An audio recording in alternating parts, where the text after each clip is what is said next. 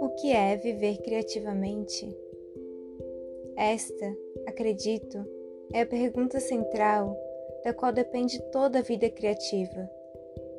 Você tem coragem de trazer à tona os tesouros que estão escondidos dentro de você? Olhe, eu não sei o que está escondido dentro de você. Não tenho como saber.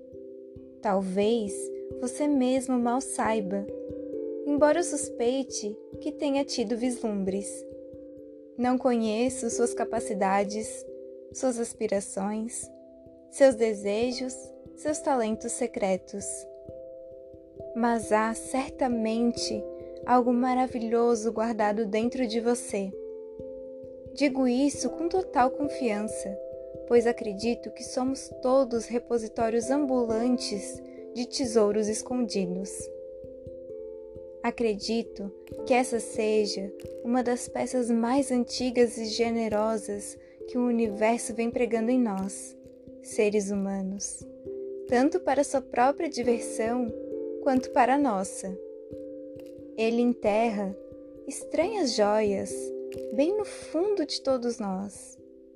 Depois se afasta e fica observando para ver se conseguimos encontrá-las. A caça para encontrar esse tesouro? Isso é viver criativamente. A coragem para início de conversa de se lançar nessa caça. Isso é o que separa uma existência mundana de uma existência mais mágica. Os resultados dessa caça muitas vezes são surpreendentes. É isso que chamo de grande magia. O que é viver criativamente? No livro A Grande Magia, de Elizabeth Gilbert.